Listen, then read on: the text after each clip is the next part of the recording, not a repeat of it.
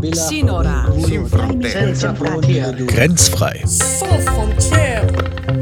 Der Podcast des Münchner Flüchtlingsrats. Herzlich willkommen bei einer neuen Folge von Grenzfrei. Mein Name ist Lema Abavi und ich bin ehrenamtlich beim Münchner Flüchtlingsrat aktiv. In Grenzfrei berichten wir regelmäßig über die Arbeit des Münchner Flüchtlingsrats und der Situation von Geflüchteten. Mehr zu unserer Arbeit findet ihr auf grenzfrei.net oder auf Instagram at grenzfrei.mfr. In dieser Folge soll es um die Behandlung von ukrainischen Geflüchteten im Vergleich zu nicht-ukrainischen Geflüchteten gehen. Der Angriffskrieg Russlands auf die Ukraine hält bereits über ein halbes Jahr an. Auch wenn jede ernst gemeinte Hilfe zu begrüßen ist, haben wir vom Münchner Flüchtlingsrat deutlich gespürt, dass die plötzliche Hilfsbereitschaft für ukrainische Geflüchtete in verschiedenen Punkten höher ausfiel als zuvor die für Geflüchtete aus anderen Ländern. Einen ähnlichen Eindruck bekam man, wenn man sich die politische und mediale Landschaft zu Kriegsausbruch anhörte. So sprach der griechische Migrationsminister davon, dass Ukrainer Kriegsflüchtlinge, also echte Flüchtlinge seien. Viele Journalisten und Politiker taten es ihm gleich. Es stellt sich also die Frage, gibt es zwei Klassen von Geflüchteten? Genau dieser Frage sind die beiden Journalisten Suleiman Patmori und Jonas Schreik in ihrer Reportage Kein echter Flüchtling, erschienen im April 2022, auf den Grund gegangen.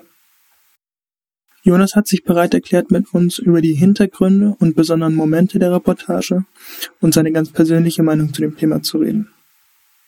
Jonas, vielleicht kannst du damit anfangen, was eure Motivation war, die Reportage Kein echter Flüchtling zu drehen. Also wir waren, als uns die Gedanken dazu zum ersten Mal kamen, an der polnisch-ukrainischen Grenze drehen, Südermann und ich, für einen anderen Film und haben dort eben beobachtet, wie es eine enorme Hilfsbereitschaft gab gegenüber den ukrainischen Geflüchteten. Also ähm, da sind viele Helfer aus ganz vielen EU-Staaten und darüber hinaus hingekommen. Ähm, da gab es polnische Soldaten und Polizisten, die die Koffer der Geflüchteten getragen haben, Kinder getragen haben. Also es waren sehr anrührende Szenen. Ähm, und das ist natürlich erstmal schön, einfach aus menschlicher Sicht zu beobachten. Ähm, gleichzeitig hat sich in unserem Kopf dann so eine Folie aufgetan, dass wir das verglichen haben mit den Szenen, die es in der Vergangenheit gab. Ähm, bei Süleyman waren es natürlich ganz, seine ganz eigenen Erfahrungen als Geflüchteter aus Syrien. Ähm, und bei mir, der ich mich journalistisch mit Flucht und Migration in den letzten Jahren beschäftigt habe, ähm, hat sich einfach ganz automatisch so ein bisschen dieser Vergleich, diese Parallelitäten äh, eingestellt, weil gerade Polen ähm, ein Land war, was in der Vergangenheit sehr hart gegen Geflüchtete vorgegangen ist. Äh, die haben an der belarussischen Grenze ähm, Geflüchtete zurückgedrängt, äh, Pushbacks vollzogen, äh, illegale. Ähm, da gibt es Berichte, dass Leute geschlagen wurden unter widrigsten Bedingungen. In Haft äh, gesteckt wurden, weil sie Asyl äh, beantragen wollten in der Europäischen Union. Also, dass es eben diese die Parallelitäten gibt, ist in unserem Kopf dann sofort entstanden. Wir haben uns eben dann darüber ausgetauscht. Ähm, und gerade Süleman hatte dann eben die Motivation, ähm, seine, seine eigenen Erfahrungen ähm, da äh, auch irgendwie mit, mit einzubringen. Und dazu kam, als wir für diesen anderen Film an der das ist eigentlich noch, noch, noch sozusagen, das war jetzt das Allgemeine, aber als, äh, es gab noch einen konkreten Auslöser, als wir nämlich da an dieser Grenze gedreht waren, ha, gedreht haben, haben wir auch ähm, mit Holger uns unterhalten. Das ist ein Lkw-Fahrer aus Deutschland, der da als freiwilliger Helfer war.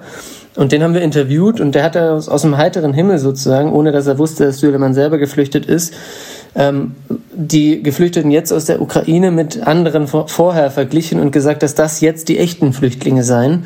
Äh, und dann haben wir uns gefragt, ähm, was ist, was steckt hinter dieser Aussage und sind dann diesem Thema nachgegangen. Ja, genau, von der Begründung her eigentlich ganz ähnlich zu dem, was ich am Anfang zitiert habe vom griechischen Migrationsminister. Und es gibt eine Reihe weitere Beispiele, die man hier aufführen könnte. Also Ende Februar gab es auch einen ähnlichen Vorfall in der Sendung Hart aber fair.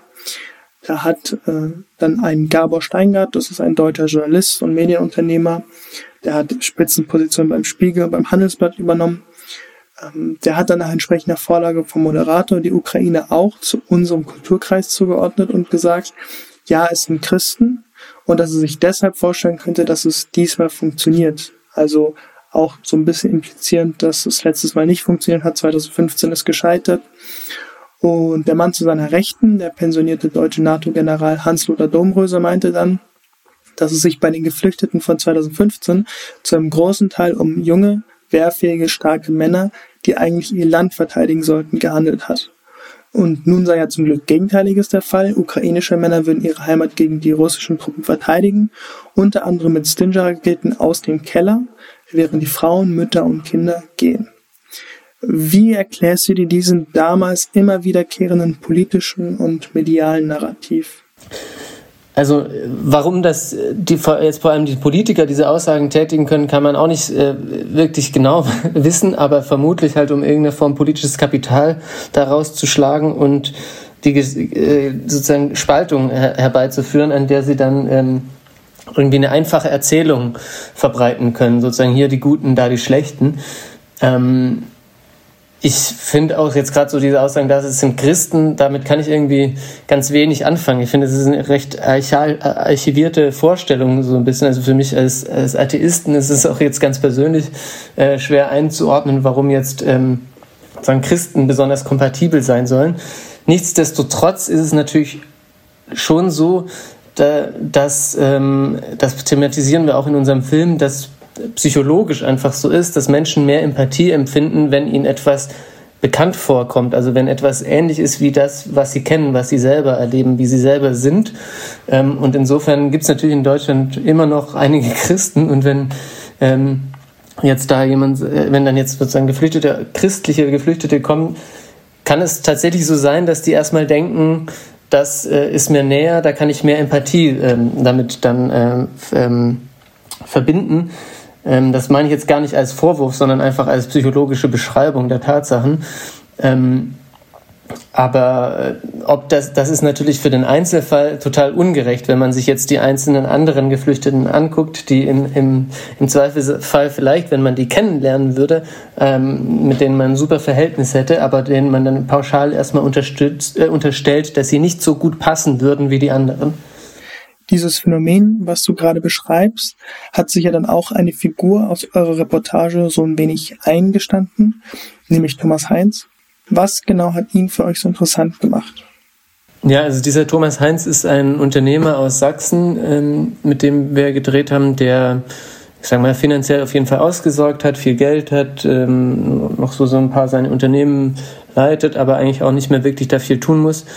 Ähm, und der den dieser Ukraine-Krieg jetzt ganz stark beschäftigt hat. Also er hat es selber so beschrieben, dass ihn das extrem aufgewühlt hat, die Nachrichtenbilder und auch die Nähe, da kommt nämlich wieder dieser Begriff, die er da spürt, einfach zu, ähm, sei es geografisch, kulturell, ähm, wie auch immer, aber es hat ihn einfach sehr mitgenommen ähm, und hat ihn so sehr ähm, mitgenommen, dass er selbst aktiv werden wollte und zwar in mehrfacher Form. Also einerseits hat er eben eine äh, ukrainische Frau, zwei ukrainische Frauen und ihren kleinen Sohn bei sich untergebracht in einer Wohnung.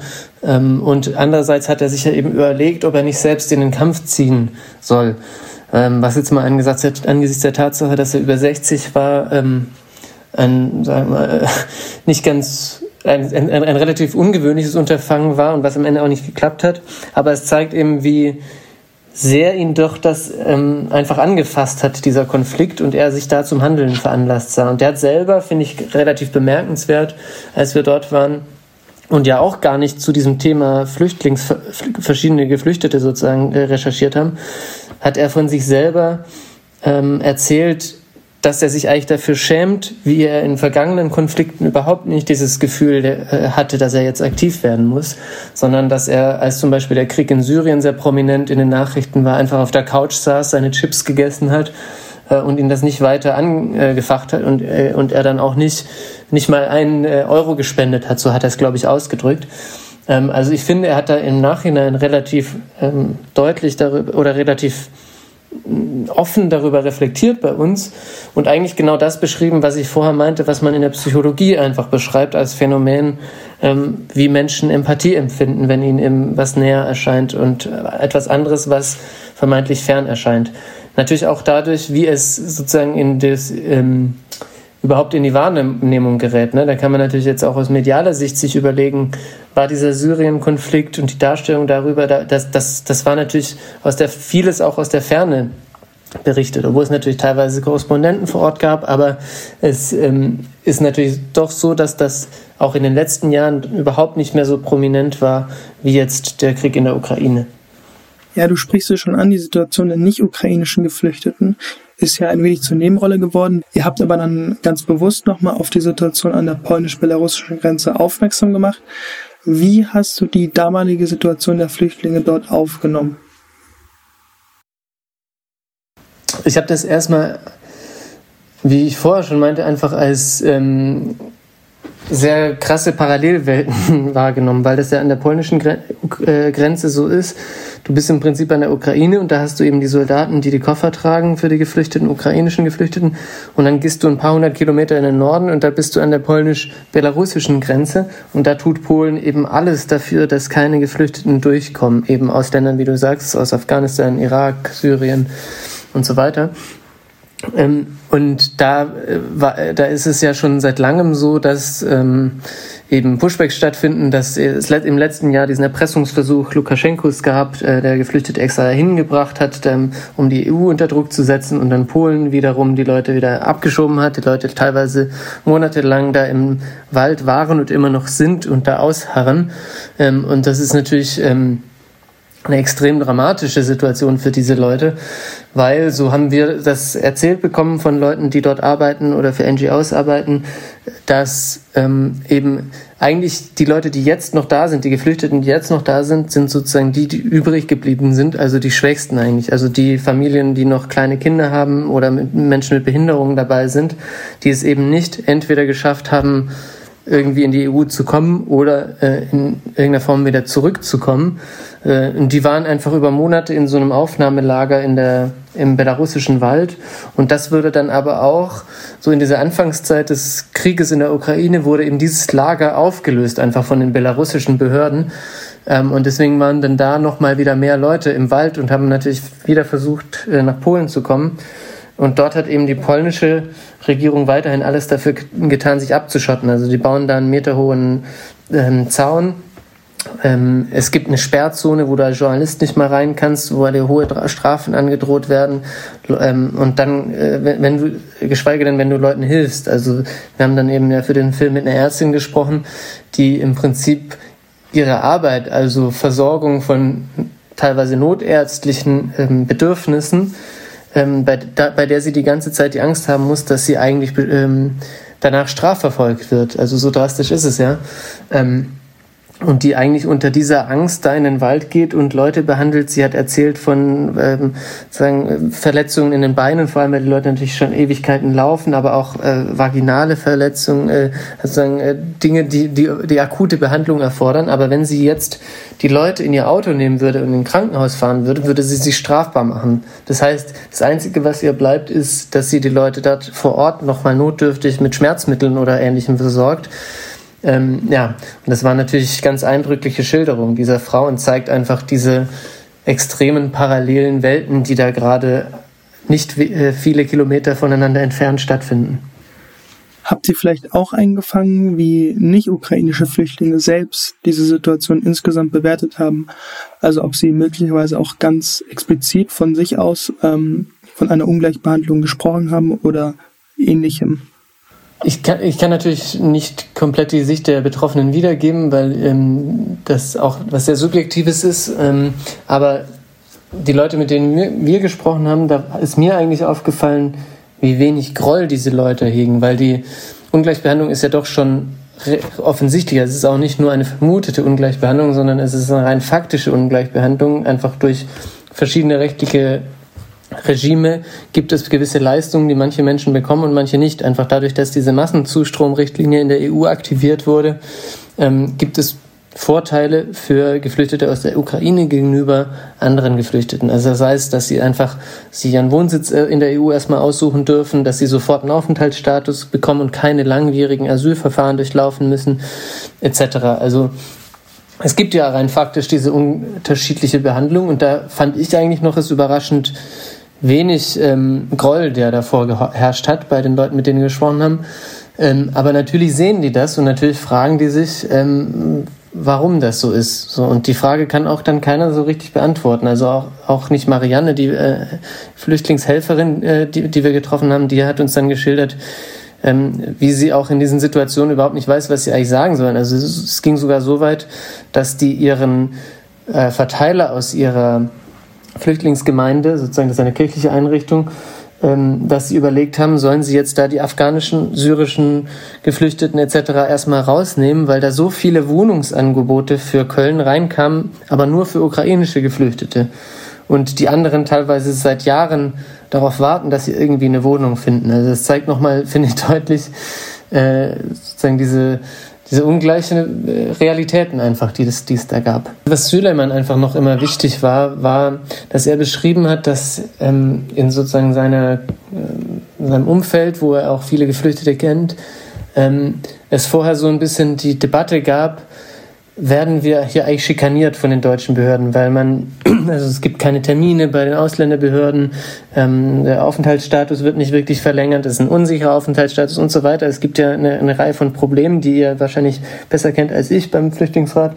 Ähm, und er meinte halt, Süleman meinte, es gab davor so die Debatte, schikanieren die uns eigentlich, sagen, haben die einen gesagt und die anderen haben gesagt, nee, Quatsch, das ist halt einfach so, so sind die Regeln. Und dadurch, dass halt jetzt, wo so viele Leute aus der Ukraine kamen, auf einmal vieles einfacher ging, fühlte sich eben diese Gruppe, die vorher gesagt hat, wir werden schikaniert, auf einmal bestätigt. Und hat dann, ähm, so die Sorge, die Süleman formuliert hat, war, dass dadurch auch einfach dann ähm, noch mehr Gräben in der Gesellschaft längerfristig entstehen. Das war Jonas Schräg zu seiner Reportage Kein echter Flüchtling. Wir danken. Dass Ungleichbehandlung langfristig eine Gesellschaft spalten kann, wie es Jonas sagt, ist natürlich denkbar. Vielleicht schaffen wir es hier stattdessen, einen größeren Teil der Menschen dafür zu sensibilisieren, dass Leute aus anderen Teilen der Welt auch nicht freiwillig flüchten. Dass etwa in Syrien es auch Putin war, der mit seinen Bomben etwa 23.000 Zivilisten das Leben genommen hat, wie der Non-Profit Airwars schätzt. Vielleicht solidarisiert man sich nach dem Angriffskrieg auf die Ukraine wieder stärker mit Geflüchteten auch mit solchen, die eine andere Religion oder Ethnie besitzen. An dieser Stelle würde ich gerne auf den letzten Podcast von Grenzfrei verweisen, in welchem Wolfgang Quetscher die Haltung der deutschen Bevölkerung gegenüber Flüchtlingen unter dem Blickwinkel Framing genauer untersucht hat. Das war Grenzfrei, der Podcast des Münchner Flüchtlingsrat. Wenn euch die Folge gefallen hat, folgt uns gerne auf Spotify oder auf Instagram at grenzfrei.mfr. Danke fürs Zuhören, tschüss und bis bald.